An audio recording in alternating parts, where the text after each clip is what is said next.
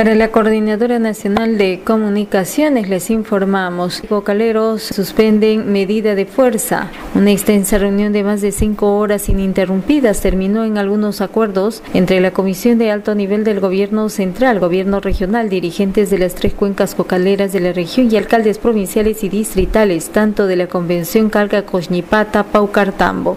De esta manera, la paralización indefinida iniciada el pasado 10 del presente mes en curso contra la empresa nacional de la coca, ENACO, ha sido suspendida temporalmente.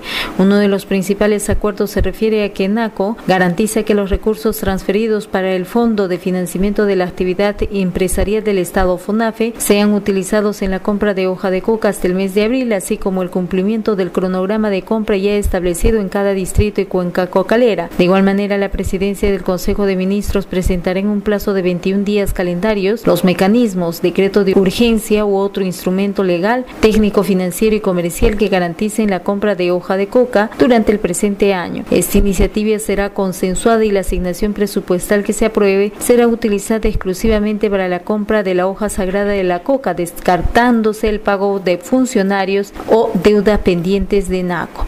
Asimismo, se aprobó la resolución ministerial número 072-2021 de la Presidencia del Consejo de Ministros que conforma el grupo de trabajo multisectorial denominado Consejo Supervisor de Comercialización de la hoja de coca que será instalada en los siguientes cinco días. Del mismo modo, se concertó para que NACO presente y sustente a dicha Comisión de Supervisión información necesaria para determinar la situación económica y administrativa de la entidad nacional.